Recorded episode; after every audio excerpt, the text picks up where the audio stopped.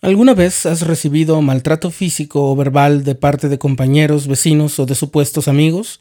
¿Alguna vez has presenciado tales actos? Es hora, hablemos del bullying. Estás escuchando el programa diario, presentado por el canal de los santos de la Iglesia de Jesucristo de los Santos de los Últimos Días.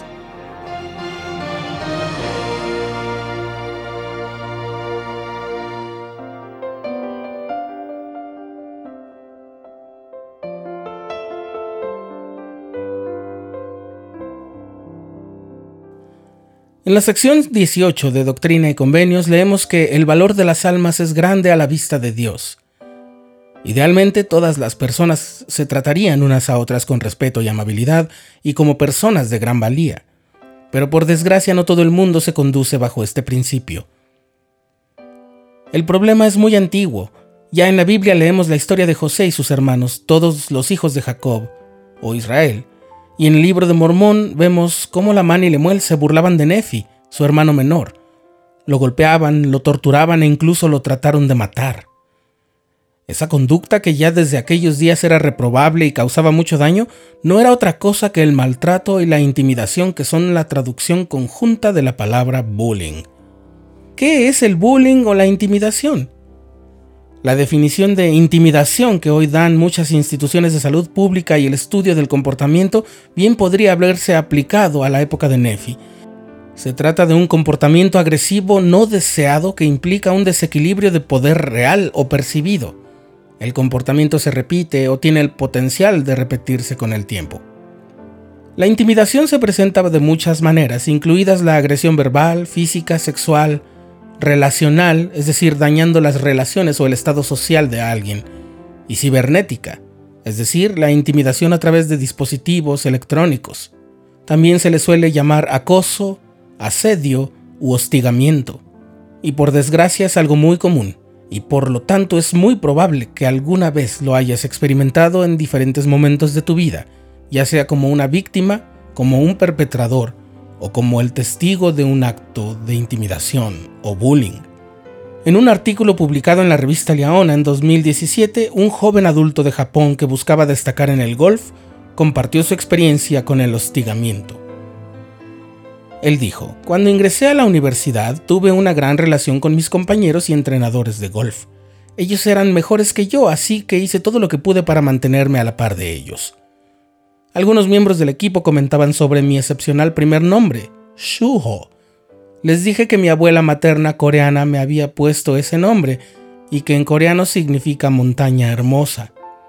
Desde ese momento su actitud hacia mí cambió, manchada por una tensión de varias generaciones entre Japón y Corea. Comenzaron a llamarme el coreano y dijeron que dañaría el buen nombre de la universidad. Y entonces, en lugar de dejarme practicar golf con ellos, me hacían limpiar los baños. Se volvió cada vez más estresante estar frente a ellos. Al estar lejos de casa sentí que tendría que arreglármela solo. Intenté sujetarme a mi sueño y recuperar la aprobación de mi entrenador y mi equipo, pero después de dos años yo ya no podía tolerar su trato tan duro.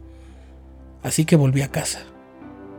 Esa fue una época oscura para mí. El estrés estaba causando efectos psicológicos y físicos. Mi autoestima había sufrido mucho durante dos años.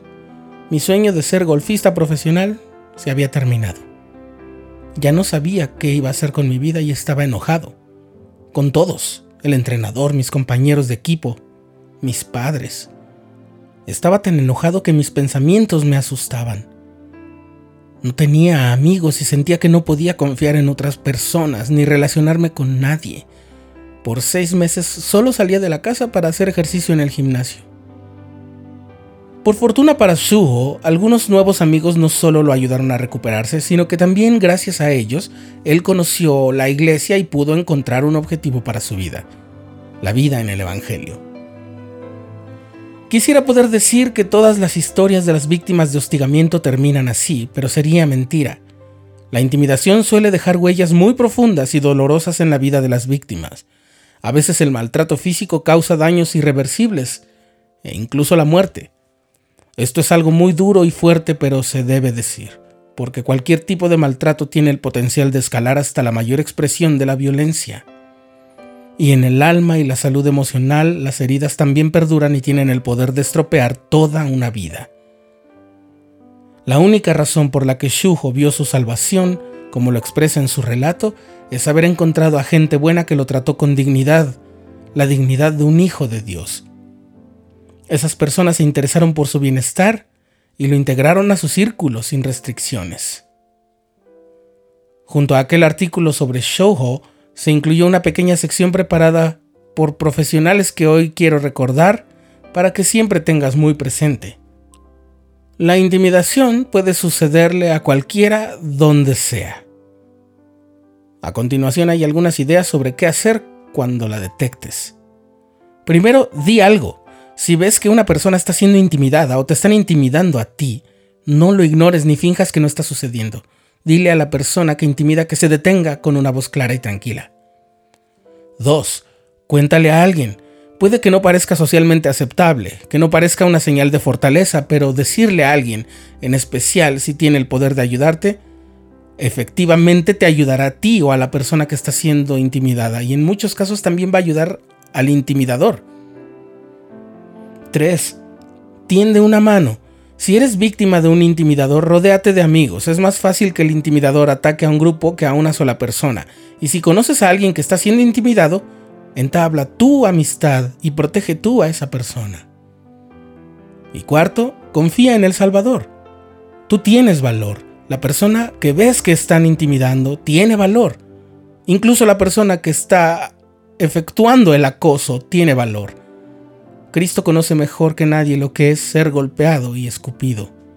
Él es tu recurso más grande para adquirir un sentimiento de autoestima.